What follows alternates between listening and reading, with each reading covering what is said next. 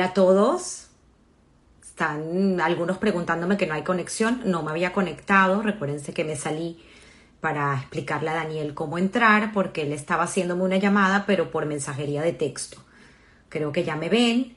Eh, Alex creo que está entrando con nosotros. Si me puedes ayudar, por favor, a poner el nombre de Rosara para pedir refuash lema para ella. Eso, para los que no entienden, nosotros acostumbramos cuando hay alguien enfermo pedir oraciones, los salmos, leemos los salmos. Entonces es lo que vamos a hacer para una amiga de nuestra promoción que está con COVID y ella es doctora, vive en Panamá.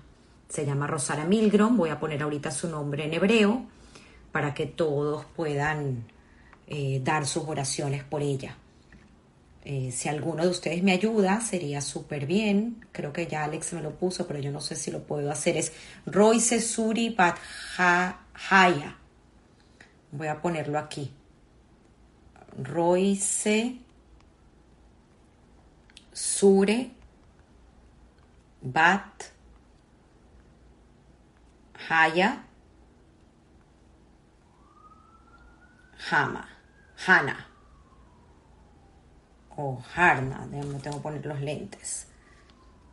Ok, ok, aquí está.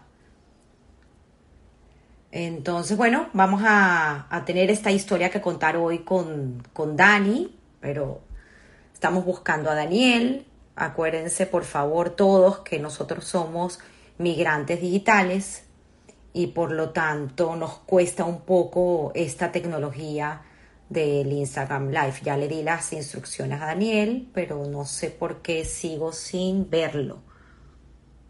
No lo encuentro. Veo aquí a muchos de ustedes, pero no veo a Daniel. Y sin Daniel no tenemos live, así que tenemos que esperar que Daniel se conecte. Voy a tratar de enviarle un mensaje. Daniel Benatar. A ver si ahora sí. Hola Dani. A ver. Es que él no ha entrado en el live. Gracias a todos que los veo aquí. Todos están saludando. Deli, Sarita, Michael, el chef, chef Alberto. ¿Ah? ¿Cómo está Italia? Que están casi en lockdown ustedes ahorita. Richie que ya me ve. Eh, aquí ya pusieron el nombre de, de Esther de, Rosara. Mira, aquí está Daniel. Ya lo tenemos. Gracias por la paciencia. Ya Daniel va a aceptar. Voy a ponerme aquí. Ahí está Daniel. Ahora sí. Ahora, sí, lo logramos. Yay. Qué emoción. Le estoy explicando a todos nuestros amigos que nos ven que aunque tú eres muy tecnológico, pues es una de las herramientas que no utilizas. Y bueno, nosotros somos inmigrantes digitales, no somos nativos. Así que nos cuesta siempre un poquito. Y parte de eso es el pánico a la protección, a la identidad digital. un tema. Entonces, por eso en ciertas aplicaciones no me meto. Un tema, un tema, pero no, bueno, pero aquí estamos. Tienes, muchos de tus amigos están aquí conectados hoy. Eh, esperando con ansiedad de escuchar tu historia, porque pues tenemos muchos años, como nos ha pasado, sin saber de nuestras vidas, ¿no? Después que nos graduamos del colegio, qué ha pasado con cada uno de nosotros. Y, algo interesante que he conversado con muchos es que eh, en esos momentos de juventud, mientras nosotros estudiábamos en el colegio, pues a lo mejor pasaban cosas que para nosotros eran normales o no preguntábamos más allá y hay muchas de estas situaciones que nos hemos perdido, ¿no? Entonces es muy interesante tener la oportunidad de reconectarnos y saber qué pasó con cada uno y qué, qué, camino ha tomado su vida y su historia que pues no la conocíamos. Así que hoy te tenemos a ti, gracias por estar aquí y por querer contar tu historia. Gracias a todos y buenos días. Y buenas noches y buenas tardes en los diferentes lugares del mundo. Así es, así es, porque tenemos gente de todas partes del mundo. Eh, vamos a comenzar con, con Dani, ¿no? De, dónde viene Dani? Desde la historia de sus padres. Tienes una historia muy, muy interesante desde ambos lados, cosa que confieso no lo sabía. ¿De dónde viene tu papá y la historia de tus abuelos, lo que recuerdas, lo que te hayan contado? Claro. Este, bueno, mi papá es de Gibraltar. Eh, mi bisabuelo se mudó de Gibraltar, de Marruecos, este, y mi abuelo nació en Gibraltar, y mi papá y la familia de mi papá nació en Gibraltar. Este, Gibraltar es un territorio británico en el sur de España, en el estrecho de Gibraltar, la entrada al Mediterráneo. Este, y es una combinación muy interesante porque se llaman, ellos se llaman llanitos, no sé por qué, pero hablan español andaluz e inglés británico. Imagínate, qué combinación. sí, muy interesante. Y mi papá, por parte de mi papá, mi papá estaba chiquito en la guerra, entonces se van a Marruecos durante la guerra las mujeres, los niños y los ancianos porque era una base naval que controlaba el acceso al Mediterráneo. Gracias a Dios nadie de mi familia inmediata sufrió los problemas que sufrieron y las situaciones que sufrieron muchos de los judíos del norte de Europa por ser Gibraltar británico.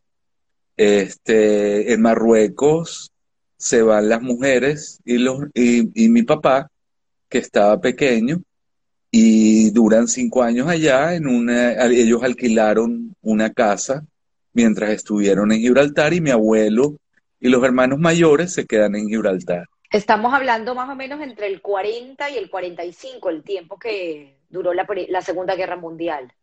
Correcto, correcto. Y bueno, mi papá me cuenta que eran religiosos, pero no tan religiosos como la gente puede ser ahora, que iban a la sinagoga, que celebraban todas las fiestas. Y la verdad que la comunidad de allá y, en general en Gibraltar, la gente era muy como en Venezuela, ¿no? Que la gente se respetaba mucho, los judíos, los cristianos, las diferentes religiones. Qué bonito. Se, respetaban mucho, muy bonito. Este, en el, después de la guerra, mi tío en el año, entre el año 50 y 52, se va a Venezuela buscando fortuna, evidentemente, como todos estaban en Europa. ¿Cuántos hermanos era tu papá? Y tienes una historia muy interesante de tu abuela. Correcto. Mi abuela es sordomu era sordomuda. La mamá de tu papá, la abuela Raquel. Esther. Esther. Esther Suiza, sí. Y era de Marruecos. Entonces, ella había estado casada previamente y se divorció de un señor Cohen. Tuvo dos hijas con este señor Cohen, que después se desapareció. Creo que se fue a Brasil o Argentina. Este, y se casa con mi abuelo y se va a vivir a Gibraltar y tiene a mis tres tíos y a mi tía.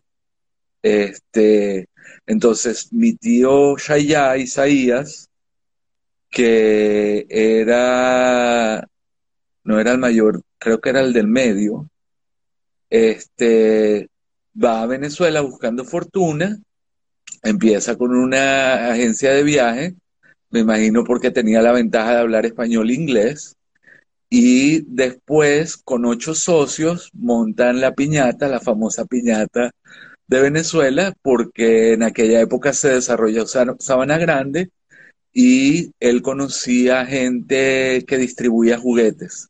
Entonces pensó que era interesante abrir una piñatería y una juguetería. A los dos años de abrir la piñata en el año Eso fue en el, en el 52. Correcto. Este, en el año 54 mi tío compra, compra todas las acciones de los otros socios y se viene mi papá de Gibraltar a Caracas, va de Málaga a Vigo y de Vigo a Caracas, en, a La Guaira en barco, y ahí empieza la historia de mi papá y mi tío con la piñata, este, que estuvo abierto hasta el año pasado lo vendieron, mi papá ahora tiene 90 años. Qué belleza eh, de, poder todavía tener a tu padre vivo y lúcido. Gracias a Dios. Parece que está muy bien. Pero volvamos un poquito atrás, porque antes de, todo esto, sé también que tu abuelo o tu bisabuelo eh, eh, tiene una sinagoga en Gibraltar, que por cierto tengo aquí las fotos. Voy a ver si puedo, puedo, enseñarlas porque es muy bonito. No, fíjate que no me está dejando, pero voy a tratar ahorita de, buscar estas fotografías. Cuéntame un poco de, de, esa sinagoga, que tuviste oportunidad inclusive de estar ahí. Por supuesto, una sinagoga muy bonita, la llaman la sinagoga flamenca. Este, Es chiquita, pero preciosa, y mi bisabuelo fue uno de los fundadores de esa sinagoga. Tuve la oportunidad de ir cuando de chiquito fui a Gibraltar, bellísima, enfrente al mar. No tenía aire acondicionado, me acuerdo mucho de eso, así un calorón en el verano, pero todas las ventanas abiertas, la verdad muy preciosa. Y mi papá hizo su bar mitzvah ahí y me cuenta que en aquella época no se, no, no habían los invitados, como no se hacían las fiestas como se hacen hoy en día y él solo tenía un invitado. Wow, imagínate. No, eh, Instagram y sus cosas no me está dejando compartir las fotos, voy a intentarlo después, pero sigamos porque es maravilloso. Eh, llegan, llega tu papá a Venezuela, eh, monta esta maravilla de tienda, quienes no son venezolanos, pues no, no tienen la oportunidad, pero para que entiendan un poco, Sabana Grande era un lugar donde habían muchas tiendas una al lado de la otra, como si fuera un mercado enorme, pero eran tiendas bien montadas. Y la piñata pues era un lugar donde todo el mundo iba a comprar sus cosas para tener una piñata. Piñatas son las famosas, eh, eh, eh, no sé cómo llamarlo, cosas que se hacen de papel maché. Figuras de papel. Que se llenan de, juguetes. Y es muy divertido, pues no, no hay fiesta sin piñata. Y me estabas contando que que tu papá y, tu tío pues tuvieron, y toda la familia tuvieron oportunidad de que pasara por ahí el tren de gente importante porque nadie hacía una fiesta sin ir a la piñata a comprar sus cosas. Exactamente, y todos los ministerios y todas las señoras de los presidentes y, y, bueno, mucha gente conocida iba a la piñata a comprar las cosas para sus fiestas, para Año Nuevo, para Navidad para todas las ocasiones, graduaciones, etcétera. Este, entonces siempre fue un, a mi papá le encantaba las relaciones públicas en ese sentido, ¿no? Le gustaba el negocio, pero lo que más le gustaba era la atención al público, hablar con la gente, hacer amistades. Tú lo veías caminando por Sabana Grande y todo el mundo lo saludaba, y se iba a tomar su cafecito, y la gente de la prefectura. Mi papá siempre fue una persona muy alegre, muy bromista, este, y, bueno, y la gente que ha tenido la oportunidad de conocerlo, este, pues siempre le han tenido mucho cariño. También, este, después, eh, estuvo muy activo en la sinagoga de Mari Pérez, este, en la Asociación Israelita de Venezuela, fue presidente en algún momento de la Asociación Israelita de Venezuela.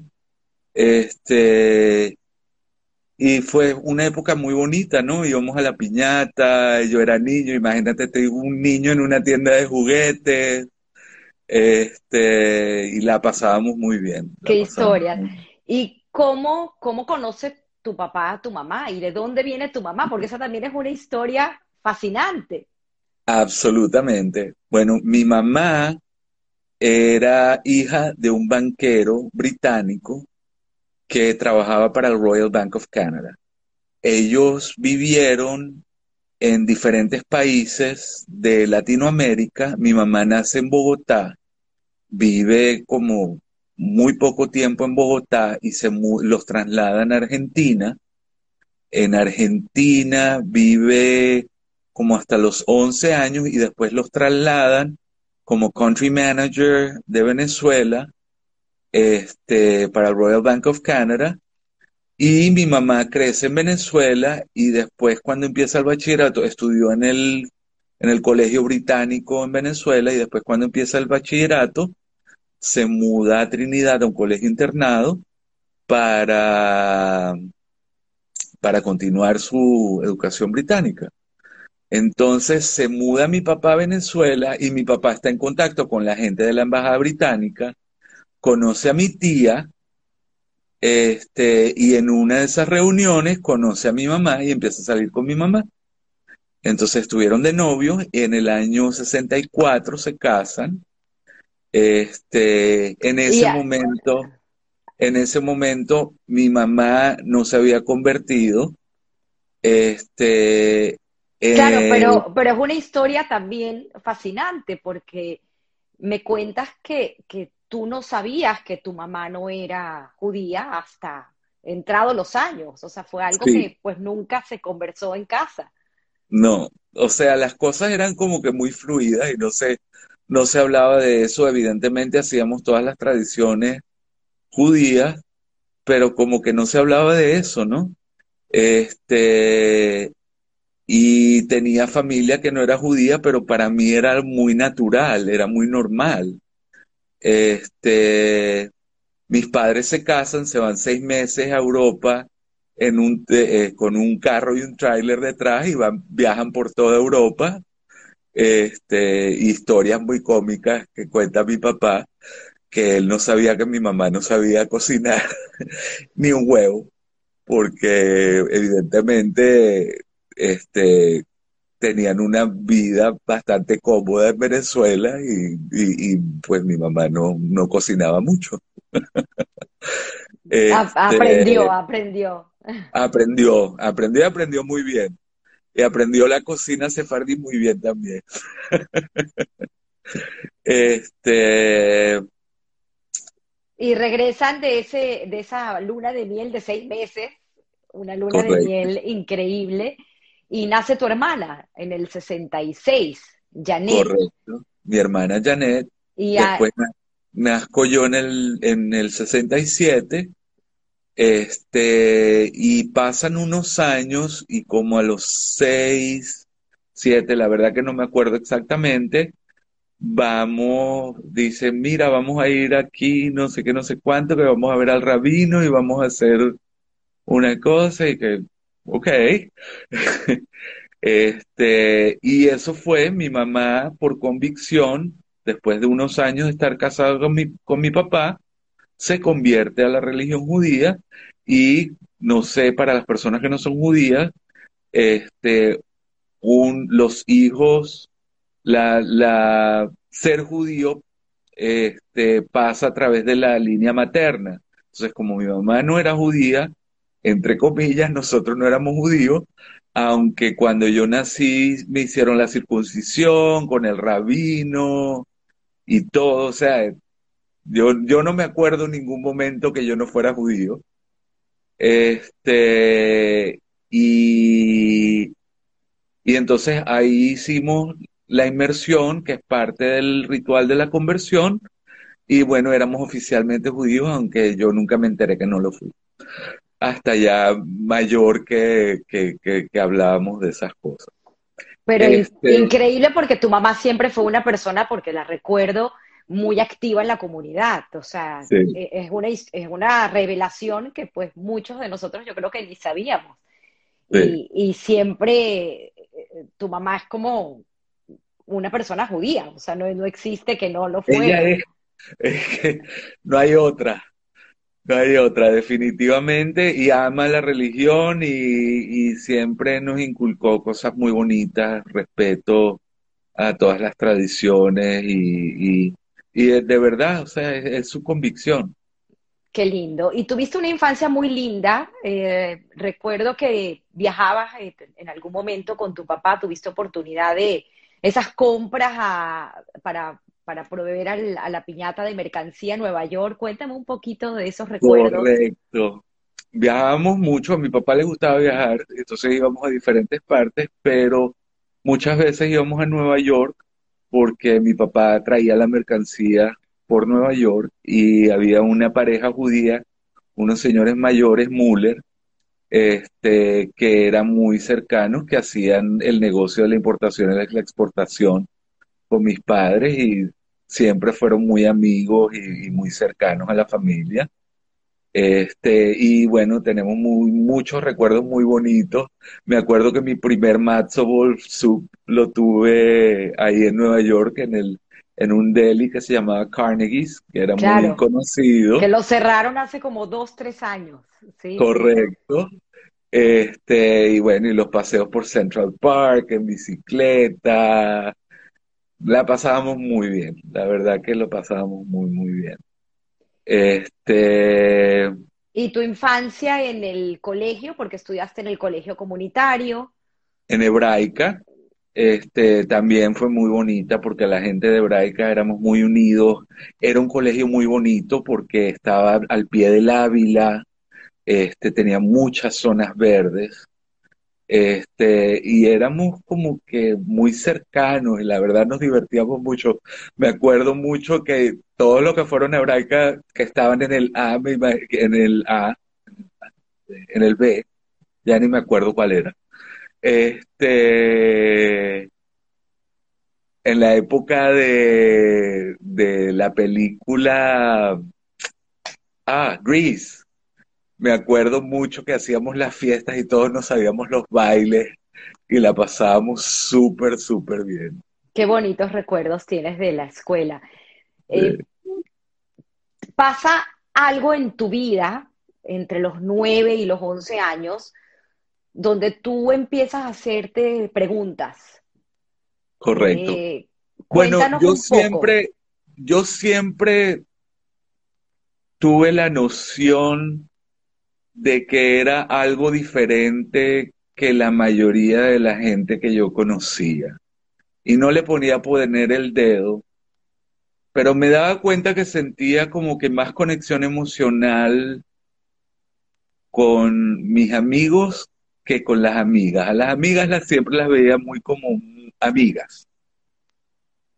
Pero como que sentía otras cosas este, un poco diferentes con los amigos. Y la verdad que no tenía ni idea lo que era.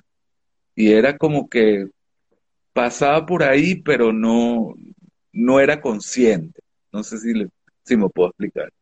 Y, entonces, como los nueve, diez años, ocurre una experimentación con una persona conocida, este, y ahí pues definitivamente me di cuenta que eso era lo que me gustaba, que eso era lo mío, que me hacía feliz. Este, y así fue por unos años. Este, pero siempre con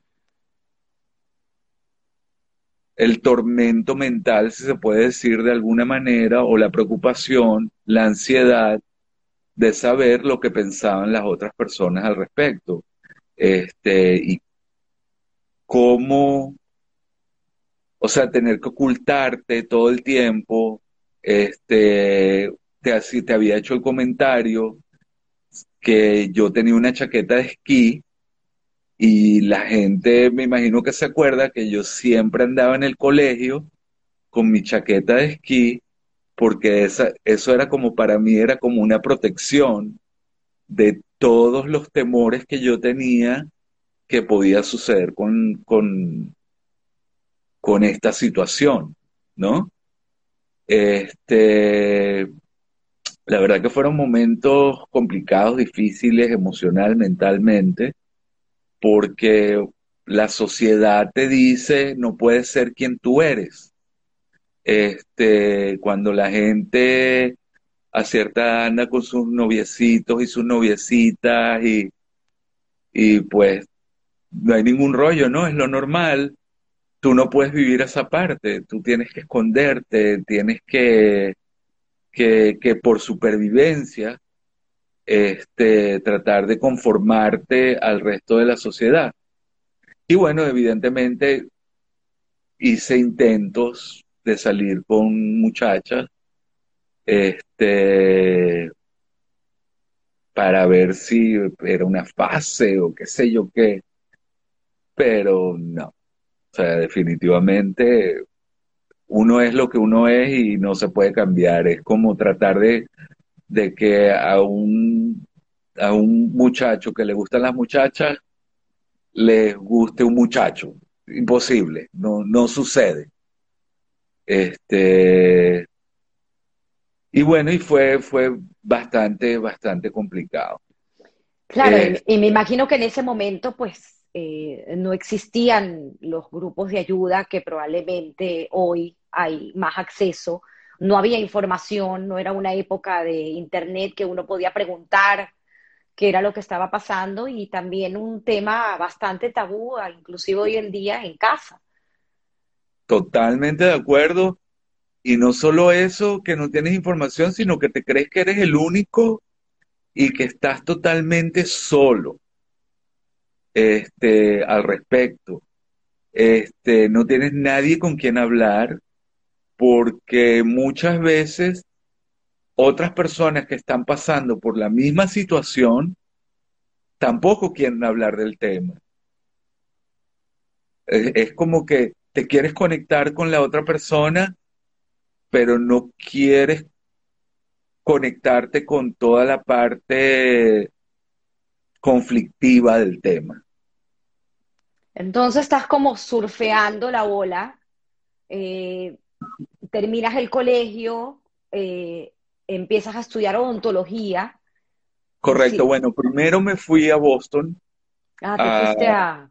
Sí, me fui a Boston después de, graduarme de la de graduarme del colegio y en Boston a estudiar inglés. A estudiar inglés. Y fui con otra gente que se deben de acordar, de, este, Karen, Maggie, este, Ricardo Fishman, habíamos varios por allá. Y fue muy bonito la primera vez que estoy fuera de mi casa, sin mis padres, etcétera. Y conozco a un muchacho americano que nos hicimos súper amigos. Evidentemente, yo mis rollos en la cabeza jamás dije nada. Este, él, él, él también andaba todo el tiempo conmigo, todo el tiempo conmigo mucho de aprender inglés gracias a él, porque más que las clases, gracias a él, porque nos las pasamos hablando y yo le preguntaba, ¿cómo se dice esto? ¿Cómo se dice esto? ¿Cómo se dice esto? Y él me enseñaba, aunque yo escuché siempre mucho el inglés por la parte de mi familia. Este, mi mamá siempre hablaba en inglés con mi abuela y con mi tía, este, que ahora me da risa porque me acuerdo que mi hermana y yo lo, remedábamos como que, hi, hi mom, hi dear. Claro, el acento muy british. Muy british, sí. Este, ah, bueno, entonces me voy a Boston y entonces yo como que me empecé a sentir un poco más libre y yo veía en el, en el periódico de la universidad reuniones de la comunidad gay y yo lo veía y yo decía, ah, voy a ir, voy a ir pero me daba pánico porque como había otra gente de la comunidad también yendo a Boston University al mismo curso, me daba pánico que me fueran a ver yendo a la reunión de la, de la asociación gay de la universidad. Entonces nunca fui. Este, después regreso a Venezuela, empiezo a estudiar odontología y una noche que salí con una amistad a una discoteca en Venezuela que quedaba en Bellomonte, ya ni me acuerdo el nombre. Creo que se llamaba El Antro o una cosa así, no me acuerdo bien.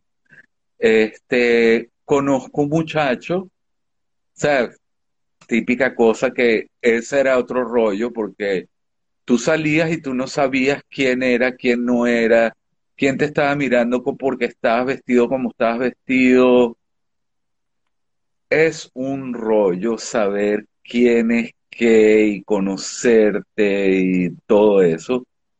Pero como todo en la naturaleza, pues las situaciones pasan y conocí a la, primera persona que fue como que oficialmente abierto yo, abierto él, este, mi, mi primer noviecito.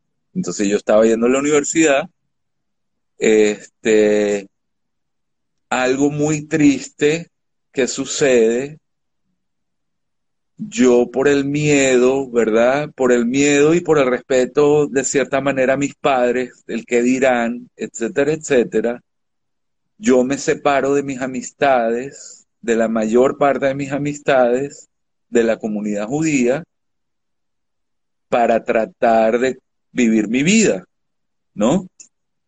Este, y tratar el que dirán, aunque siempre el que dirán, así que a los que estén escuchando esto, que estén pasando por situaciones similares, no se preocupen del que dirán, porque nadie les va a dar de comer y nadie les va, los va a, sostener emocional, física y espiritualmente que no esté de acuerdo con ustedes definitivamente no deben de, de prestarle atención a esas personas ya que no van a aportar nada positivo a su vida.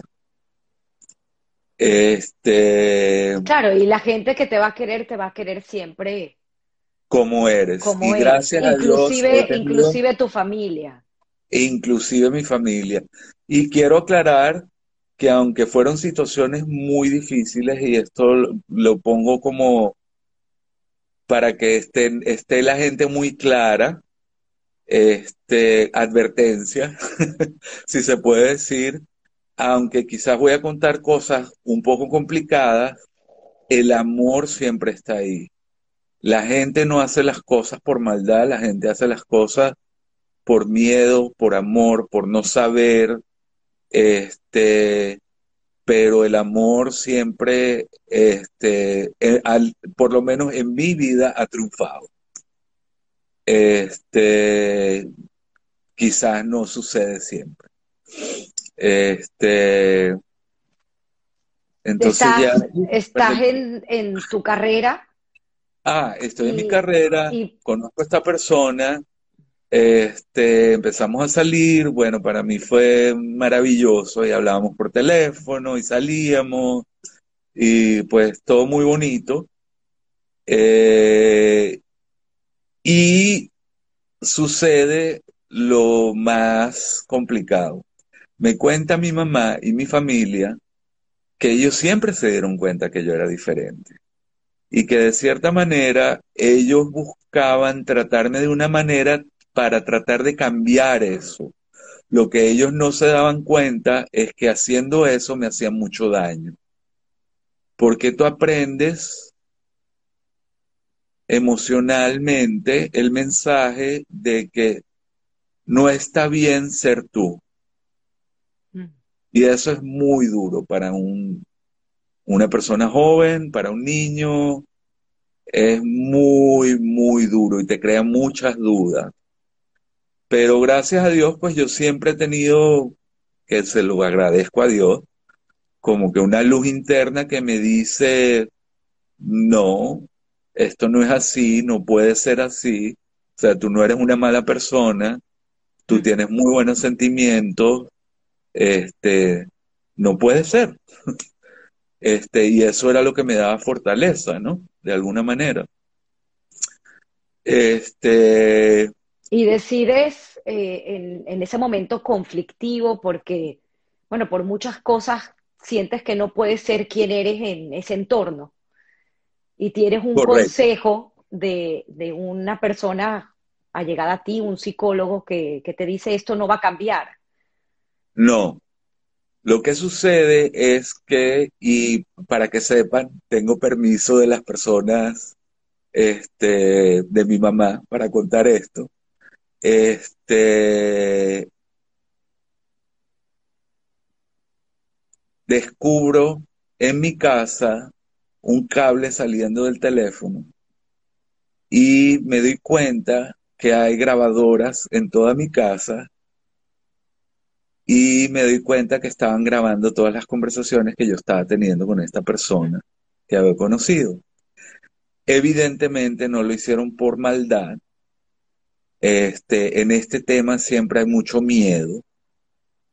Este, por parte de las personas que no conocen el tema, que no saben, que, que no pueden aceptar la situación.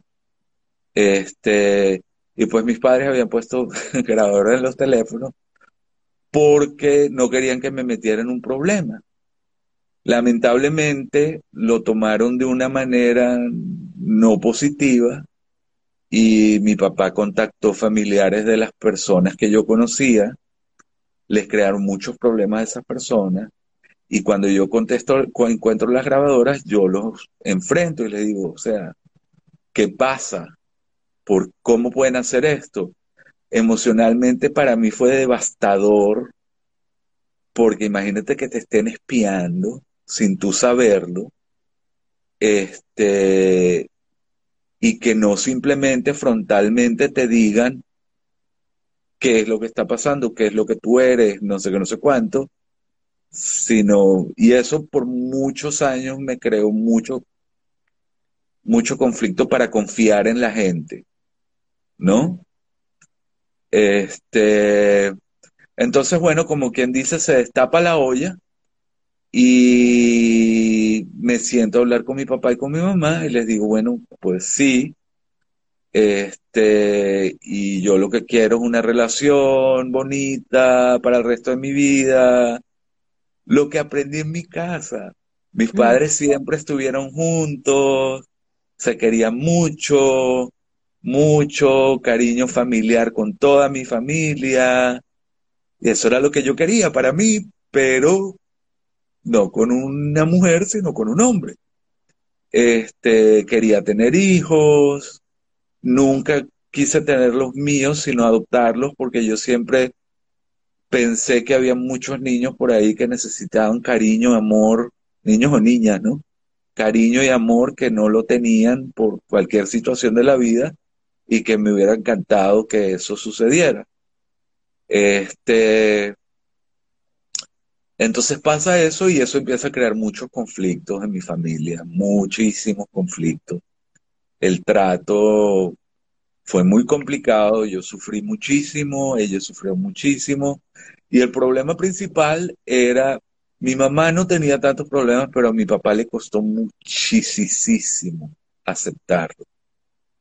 Y desafortunadamente hizo muchas cosas que hemos hablado y que se arrepienten, este, como que para tratar de que yo no fuera como era, que le digo a todo el mundo que no sabe mucho del tema, es totalmente imposible.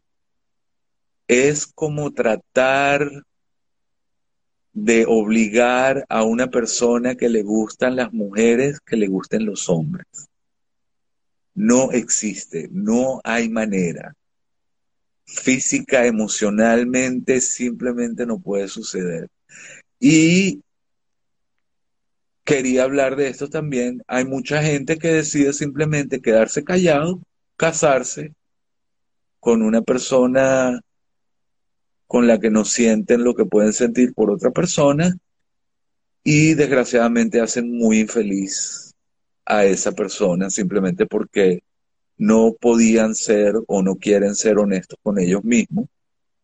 Este, y bueno, pasa lo que pasa. He conocido mucha gente así, gente... Parte de esta conversación es para enviar un mensaje a la comunidad judía, donde en otras comunidades religiosas pueden haber muchos tabús acerca del tema, temas que no se conversan, y mucha gente que sufre mucho de los dos lados, del lado de los padres o de la familia y del lado de la persona que no tiene otra alternativa más que ser quien es. Este, es así. Con la esperanza de, traer conciencia este, con respecto a eso. Es así, pero volviendo a tu historia, nos quedamos en, en ese momento donde tú tomas una decisión de que algo tienes que hacer con tu vida y ese algo tiene que ser fuera de tu entorno. Correcto. Entonces, para explicar un poco, este, mis padres me mandan a psicólogos, tratan de que esa situación no sea así, y una psicóloga me dice, tus padres no van a cambiar, tú tienes que graduarte lo antes posible y de salir de tu casa.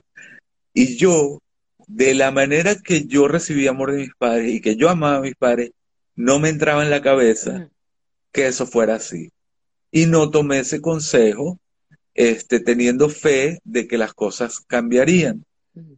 Este, eso creó muchos problemas por muchos, por muchos años. Dejé de estudiar odontología porque era muy estresante la situación y me metí a estudiar administración que pensaba que iba a ser más fácil y que esto no te lo conté, pensé en el estigma que podía tener siendo odontólogo mm. si la gente se enterara que era gay, porque si no se, si, para que se acuerden, esa fue la época en que pensó, empezó la infección del HIV.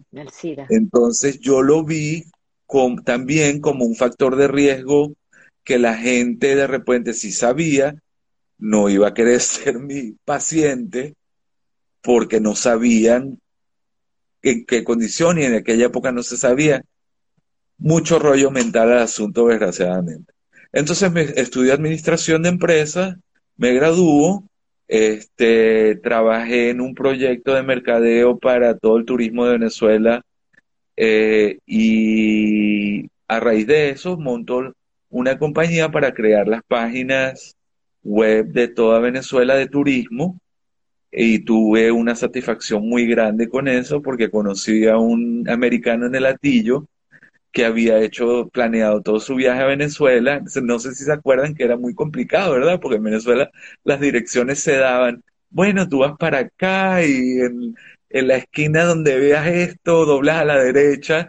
Entonces era algo mucho más formal y esa persona había podido viajar y fue una gran satisfacción para mí. En aquella época me gustaba mucho la tecnología. Este, yo soy disléxico y la tecnología me ayudaba muchísimo a hacer cosas que no podía hacer este, mentalmente por la dislexia. Claro, que siempre eh, tuviste problemas con las matemáticas, con la lectura, no había, había también en ese momento poco conocimiento y fue como una manera de poder comunicarte, ¿no? A través de la tecnología.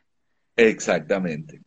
Este, y además que a mí siempre me gustaron las cosas nuevas, aprender de cosas nuevas, y siempre fui una persona muy curiosa.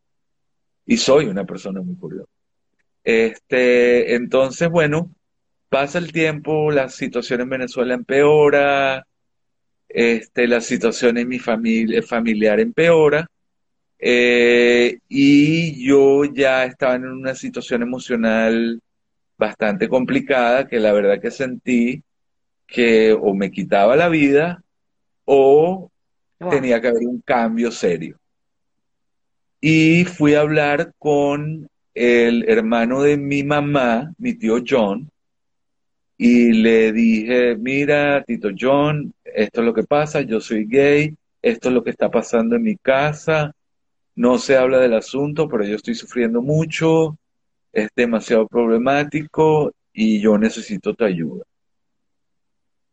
Este, en esa misma situación, una de mis primas, que vivió en Gibraltar por mucho tiempo, vino a vivir un tiempo a Venezuela con nosotros, la hija de mi tía Beli, Bellida, este, se comunica conmigo y me dice, oye, me enteré que hay muchos problemas en, tu casa, no sé si te quieres venir a San Diego a,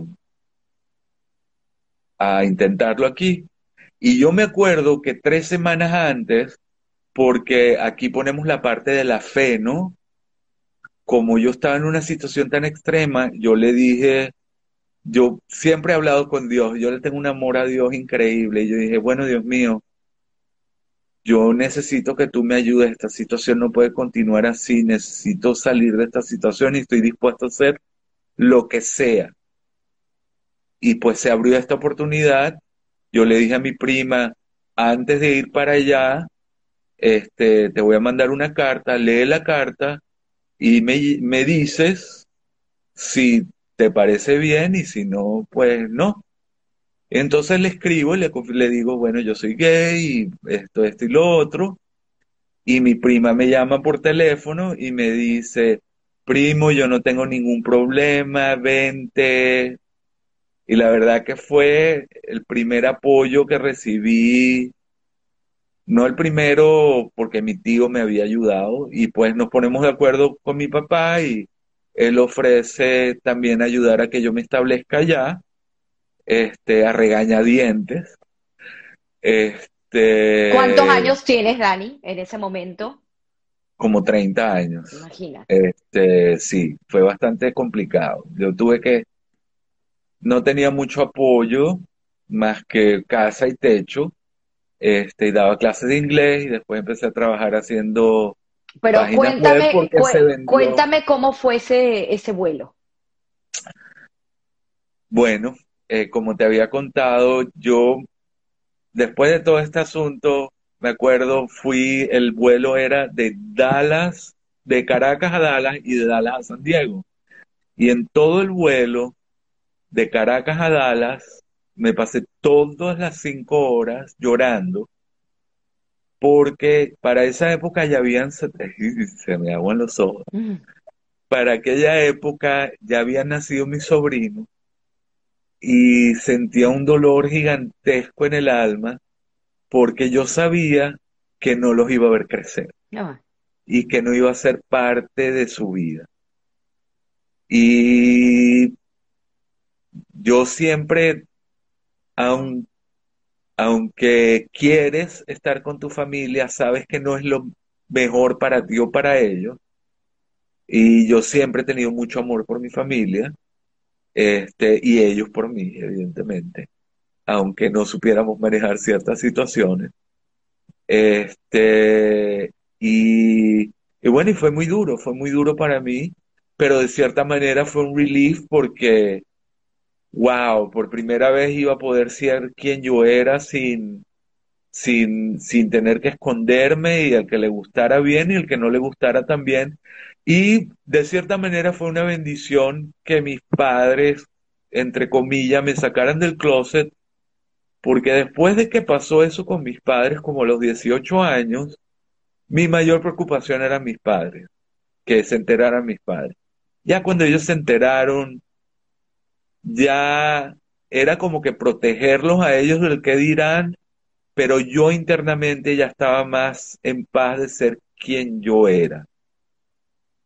Entonces, tuve situaciones muy positivas también en la universidad en Venezuela, hubo mucha gente que, con la que yo fui claro y me aceptaron como era.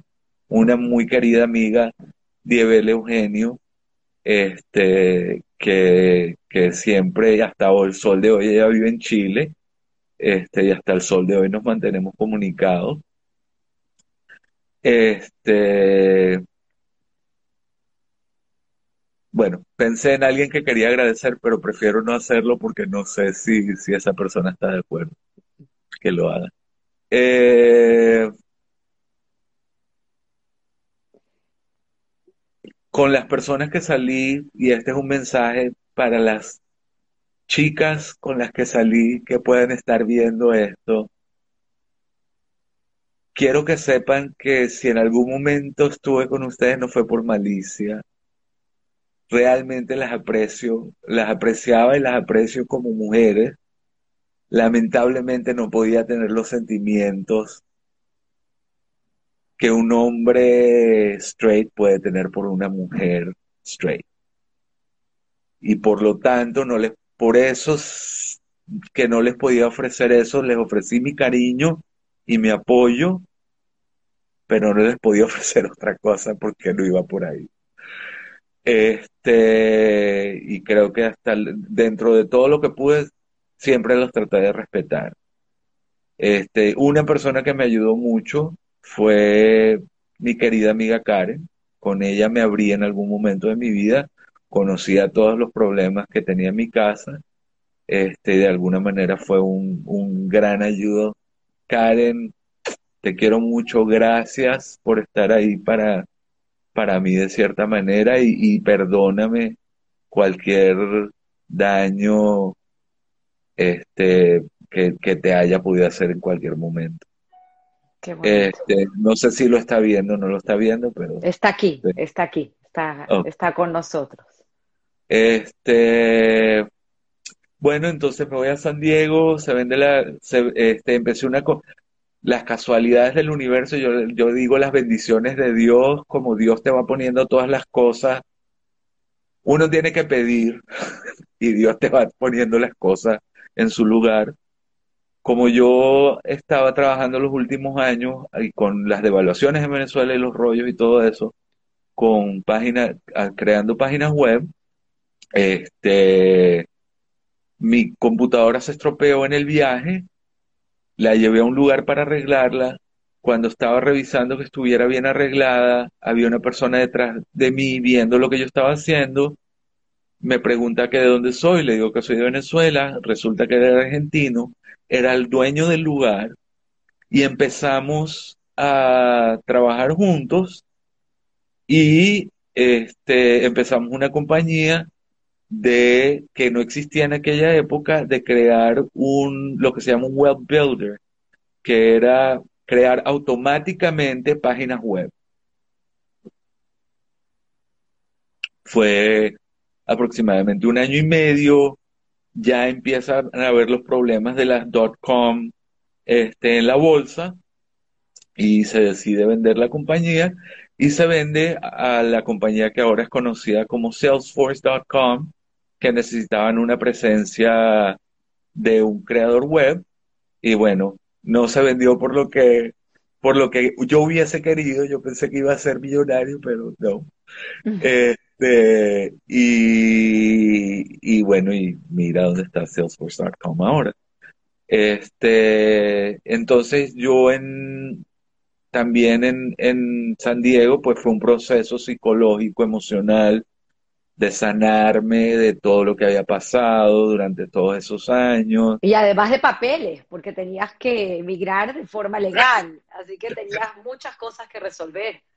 Correcto, este, y bueno, y gracias a Dios tenía mi pasaporte británico con el pasaporte venezolano, y pues para mantenerme legal en Estados Unidos entraba y salía, este, y estaba tramitando mi visa de negocio, y bueno, entre esos milagros de Dios que yo le decía a Dios, si quieres que me quede en Estados Unidos, consígueme maneras de resolver esta situación y bueno, gracias a Dios, este, esa situación de, tú sabes, conseguir tu, tu camino de, de vivir y, y, conseguir tu parnasá, tu sustento, y conseguir este, la, legalización en los Estados Unidos, pues gracias a Dios sucede. Entonces... Es, muy bonito, quiero hacer un inciso acá importante porque hablas mucho de Dios y sé que eres una persona de fe. Sí. ¿Cómo, cómo sentiste e, en ese momento que tú te sentías que, que no sabías quién eras, que no eras aceptado? ¿Cómo llegas, cómo llegó esa conexión con Dios? ¿Cómo, yo toda mi vida, Yo toda mi vida lo tuve. Yo siempre tuve una conexión, yo diría que una, una conexión extrasensorial con las cosas. Yo me acuerdo que de chiquito yo, yo sentía mucho las cosas, ¿no? Este, eh, no me voy a ir por la tangente siempre tuve una conexión muy fuerte con Dios, este, no desde un punto de vista religioso, sino de un punto de vista interno. Saber, sentir esa conexión. Este, y bueno, y sí, por eso yo siempre he hablado mucho con Dios. Este, le he pedido mucho a Dios y le he dado muchas gracias por lo bueno por lo malo, porque de lo bueno he aprendido a, a, ser muy feliz y a disfrutar de la vida, y de lo malo he aprendido muchas cosas positivas que me han ayudado a ser más feliz y a disfrutar más de la vida. Y no solo eso, sino de ayudar a otras personas y de ayudarme a mí mismo. Así que, Dios mío, gracias. Estoy muy agradecido por todas las bendiciones que, nos da, que me das a mí, que nos da a todos todos los días. Este. Hoy en día trabajas eh, independiente o estás. Eh, Hoy en día trabajo como consultor, siempre he trabajado en, en tecnología. Este, me mudé a Dallas después de vender la compañía porque empecé a trabajar para la segunda compañía más importante de digital advertising o sea, de marketing digital en los Estados Unidos, se llamaba agency.com, Después vino el problema con las .com, esa compañía empezó a tener problemas. Como todos hemos pasado en algún momento aquí en Estados Unidos, perdí ese empleo tuve que empezar a trabajar para Target. Muy orgulloso, gracias Target, pero definitivamente no era lo mío. Empezaron a mejorar las cosas, empecé a trabajar en otra compañía digital muy buena, trabajé con clientes como 3M, como Procter Gamble, Crest, una, mucho trabajo, este, no sé, gente que haya trabajado en agencias digitales, casi que 24 horas, pero muy interesante, ¿no? Lo que aprende acerca de la compañía. Y pues viniendo de Venezuela, estando en, el, en la parte de adentro de esas corporaciones que, que uno veía tan grande en Venezuela, ¿no? Mundiales este, y, aprendiendo a vivir en Estados Unidos, haciendo comunidad, haciendo amistades, etcétera. Y la verdad que, para decirlo, que, no lo habíamos comenzado, yo quiero mucho el estado de Texas. Este, Desgraciadamente la gente tiene imágenes de Texas que quizás no son las más positivas por ciertos grupos que hay en Texas. Pero la gente en Texas es realmente muy amable y es realmente muy respetuosa de las otras personas mientras no se metan con las otras personas y es muy moderna y es muy tecnológica y hay cosas maravillosas en el estado de Texas. Qué bonito. Este, así que me alegro mucho de estar aquí. Este, eh, también tuve mucha, yo creo que era el lugar donde tenía que estar. Conocí gente venezolana aquí en Dallas, gay también. Eso me ayudó mucho. Este, y di lo que ibas a decir, disculpa, te interrumpí. No, no, no, no, sigue, sigue. Ah, ok. Es tu historia. Y, ahora, este, e, y después de estar trabajando en, la, en las compañías de mercadeo digital, decidí que eran, fluctuaban mucho porque dependiendo de la economía, y ya sabemos que hemos pasado por varias situaciones económicas aquí, pues perdían clientes y pues tenían que deshacerse de empleados. Este, también desde el punto de vista laboral, por todo lo que pasé y por no tener confianza con lo que había sucedido en mi casa, ¿no? Con ese miedo de lo que otra gente puede hacerte, este, pues no era muy claro en los trabajos, no decía nada yo acerca de con quién salía, cuándo salía, simplemente muy general este, ese es otro problema que puede tener uno, este, una persona gay. Gracias a Dios eso está cambiando hoy en día, porque tú no sabes quién te va a tirar a matar, laboralmente o de cualquier forma. Entonces siempre uno desarrolla un, un cuidado este, personal. Este, y pues, bueno, he tenido la oportunidad de conocer, personas maravillosas. Desgraciadamente no he conseguido a la persona de mi vida. En parte que habíamos discutido, yo siempre quise mi libertad, pero nunca he querido libertinaje. Este, a mí no me gusta tomar, nunca me ha gustado tomar. Este, soy una persona, entre comillas, tranquila. Como todo el mundo sabe, siempre me ha encantado bailar y ese era mi escape tanto en Venezuela como aquí, es bailar, bailar, bailar, bailar. Este, en Venezuela era lo único que me salvaba de volverme totalmente loco. Había una discoteca gay en las Mercedes y yo iba todos los fines de semana a bailar hasta las 3, 4 de la mañana, no tomaba pero era llegar, bailar, bailar, bailar, irme, y eso era como que mi, relajaba mi estrés y era como mi ejercicio. Este. ¿Te sientes libre hoy en día? Hoy en día me siento libre. Estoy contento. Este, tuve una situación de que me asaltaron eh, hace como dos años aquí en Dallas y me pegaron en la cabeza con una pistola eso me causó una depresión muy fuerte, perdí el trabajo porque en lugar de tomarme el tiempo para mejorar responsablemente fui a trabajar, estaba trabajando en ATT en aquella época. Este, y cometí un error y desgraciadamente me dijeron, mira, desgraciadamente sabemos por lo que, por lo que cometiste el error, pero desgraciadamente el cliente se dio cuenta del error. Este, y te vamos a tener que dejar ahí. Entonces me deprimí mucho y gracias a una amiga que tengo, que tenemos en, la, eh, quizás en el chat, o que quizás vaya a escucharlo, este, me recomendó una psicóloga venezolana que trabaja con ella. Francis, gracias de todo corazón este, por recomendarme a Magdalena. Y Magdalena, si estás viendo esto, gracias. Este, y me ayudó y me está ayudando muchísimo porque sin uno darse cuenta y por tener que sobrevivir y echar para adelante, etcétera, etcétera, pues los daños que suceden intencional o no intencionalmente con la familia, con el mundo exterior, etcétera, etcétera, pues van quedando, ¿no?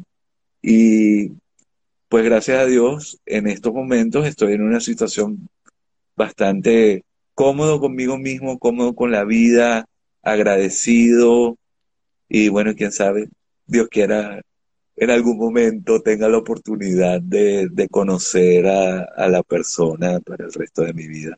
La tendrás, la tendrás seguro, Dani. Y si no es así, le doy gracias a Dios porque Dios sabe por qué hace las cosas. Es, así, es así. Mi mejor amigo me dice que siempre me que Dios me los quita del camino rápido para que no sufra. Es interesantísimo porque eh, eso que dices es muy cierto, tener el apoyo, tener las herramientas que necesitamos cada uno en, su entorno, porque al fin y al cabo cada uno tiene la vida que Dios dispone para nosotros. Y, y la idea, pues, ser felices.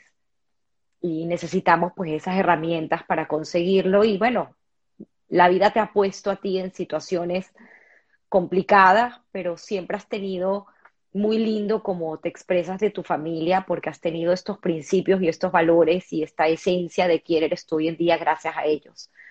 Así que eh, no más deseo que, puedas disfrutar esa felicidad y que todavía tienes a, tu papá con 90 años Gracias para, para estar contigo. Las tengo. Las tengo, pero por algún motivo, fue lo que comenté al inicio, Instagram y sus cosas no me está dejando compartir las fotos. Alguna ah. actualización habrá hecho Instagram. Pero igual tienes, tienes eh, unas anécdotas muy interesantes de una tía que o un tío que se queda a vivir en, en, eh, en, ah, se me fue, en Gibraltar. En Gibraltar, sí. Ha sido muy interesante a mi vida porque por las dos partes he tenido conexiones británicas. Entonces siempre mi vida ha sido como que con ese tinte de, de la conexión británica y con familia en Gibraltar. Tengo primos y, primas y tenía tíos y tengo una tía y tengo tíos, eh, eh, tenía un tío en, en Gibraltar. Este, y... El tío, pues tío Brami. Mi tío Brami, Abramito, él sí se quedó en Gibraltar. Este, y en una de estas cosas compré entre mi papá y mi, papá lo ayudó a comprar un Cadillac aquí en, en Estados Unidos, o no sé si fue en Venezuela, y se lo llevó para, para Gibraltar, y era un Cadillac descapotable, y el único carro así. Entonces, cuando se casan el príncipe Charles y Lady Di, mi tío presta el Cadillac para que fuera, este, para que fueran los recién casados desde el aeropuerto al Royal Yacht en su, en, su Cadillac. Entonces tenemos la foto de la, de la ola de donde sale increíble. El, Cadillac, el Cadillac de mi tío. Este, también, este, mi tío fue condecorado por la reina este, por servicios a la corona durante una época difícil que le ayudó a subastecer, a, su, a subastecer. Abastecer, sí. Abastecer, abastecer este, Inglaterra con carne, mm. este, porque había, no, no me acuerdo bien cuál era la situación, pero lo reconocieron. Este, también mi papá siempre fue una, para añadir, ahora que estamos hablando con decoraciones, mi papá fue, siempre fue una persona muy trabajadora, este, le encantaba trabajar. Y creo que lo que más le pega ahora es que no puede trabajar. Claro, porque la piñata la, la venden el año pasado o este año. Correcto, este año, al principio de este año. Tanto, ¿Cuántos años de historia? Exactamente, exactamente. Y tienes por y bueno, ahí y como una todos prima. sabemos, los venezolanos hemos tenido que emigrar, Claro. entonces, Pero pues tienes no una allá. prima, tienes una prima que fue una chica Bond. Tengo una prima, mi prima Odette, que participó como chica Bond en la película donde filmaron en Marruecos. Porque mi tío también era el dueño de la película, de la, de las salas de cine en Gibraltar. Entonces Wow, ellos tenían muchas conexiones con cosas de películas. Sí, sí. qué bonita historia, Dani. Muy No, bonito. no puedo dejar de preguntarte eh, la pregunta de Guy Ross que traigo aquí, que sabes por dónde va, pero quiero entender para ti qué de tu vida le debes a la suerte y qué de tu vida le debes al, al trabajo forzado, al, al, al esfuerzo.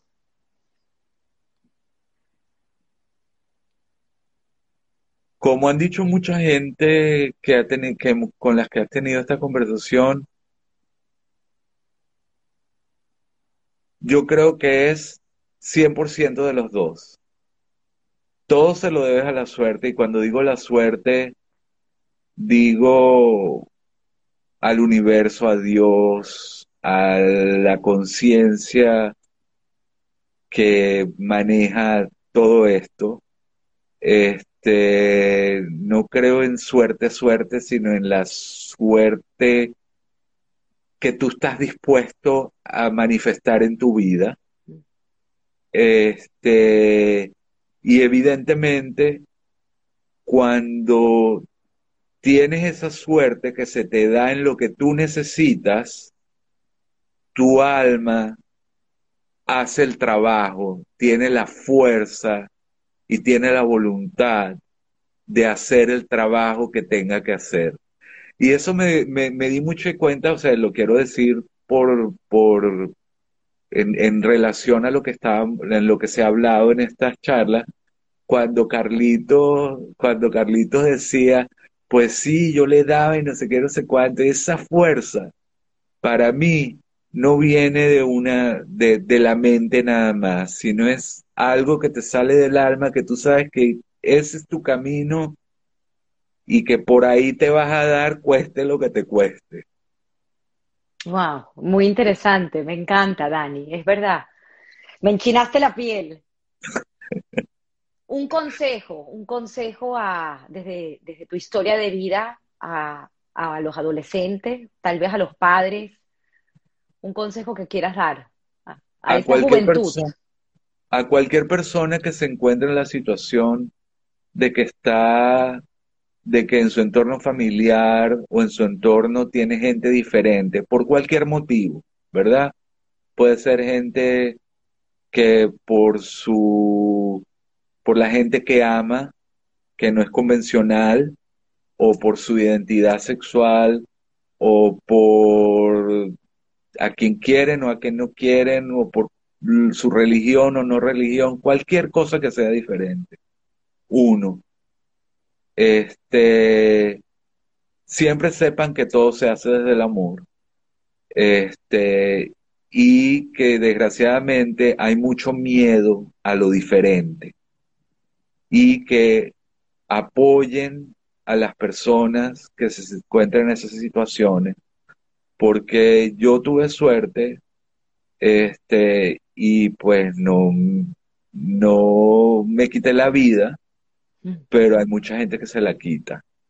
Y es por la falta de, apoyo. Entonces, a las personas que están del lado de que pueden dar la aceptación y pueden darle la ayuda a la persona que es diferente, hagan el esfuerzo porque ustedes pueden decidir cambiar su manera de pensar acerca de la situación, pero la persona no puede cambiar quién es.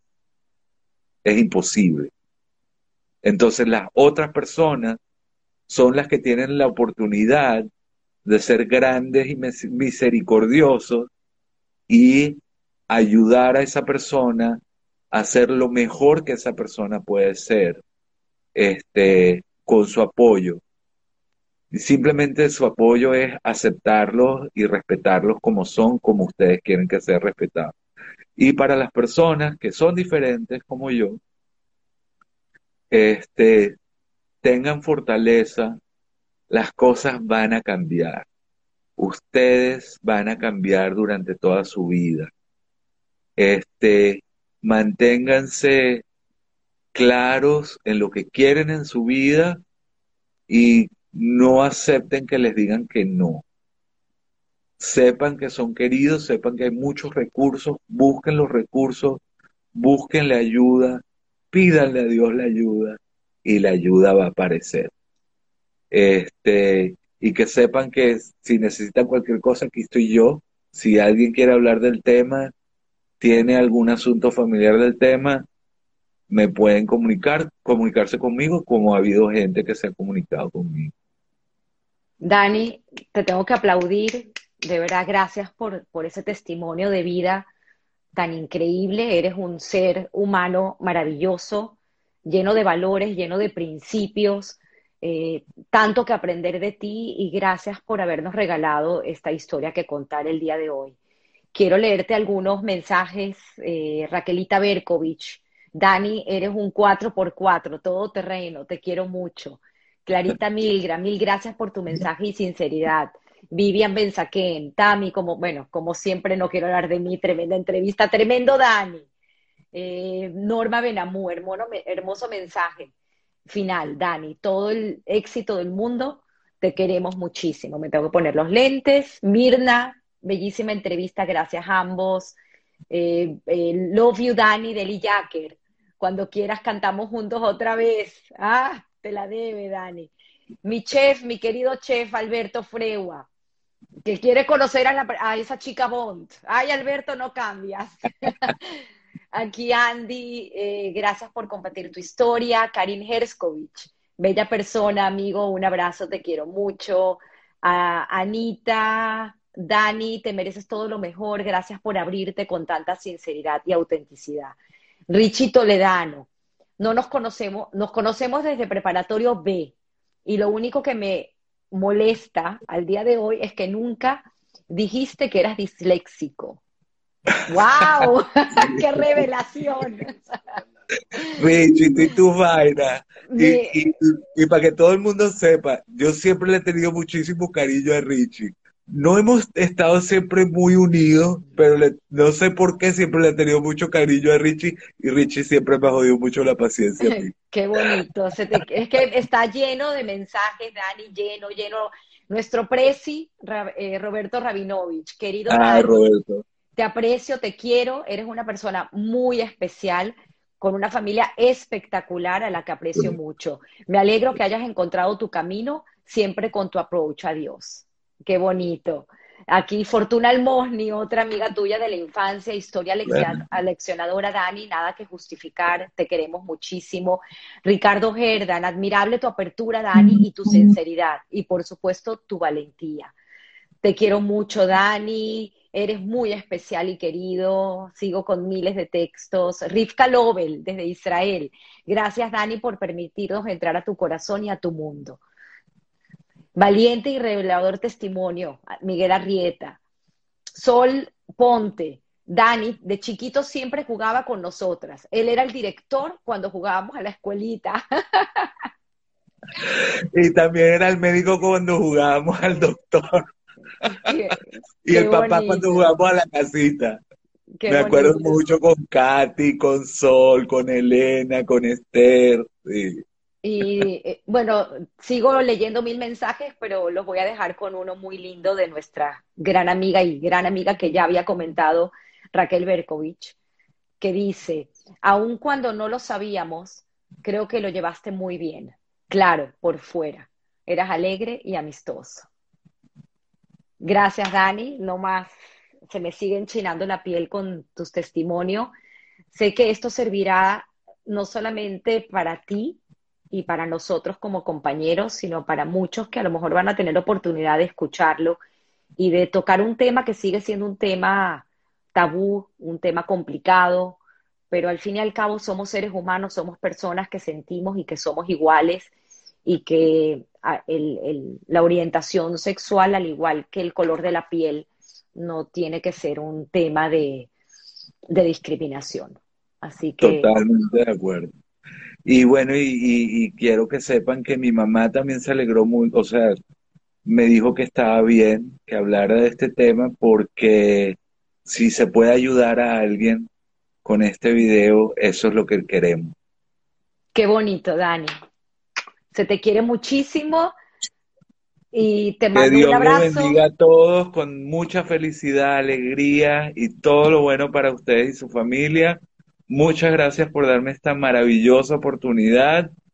Este, y le pido a Dios que sea para bendiciones para, para todos. Amén, amén. Nos veremos ya en el 2021, que tengan felices fiestas y regresamos con otro, otras historias que contar. Gracias, Felices fiestas a todos. Un beso. Bye, bye, bye. Bye a todos.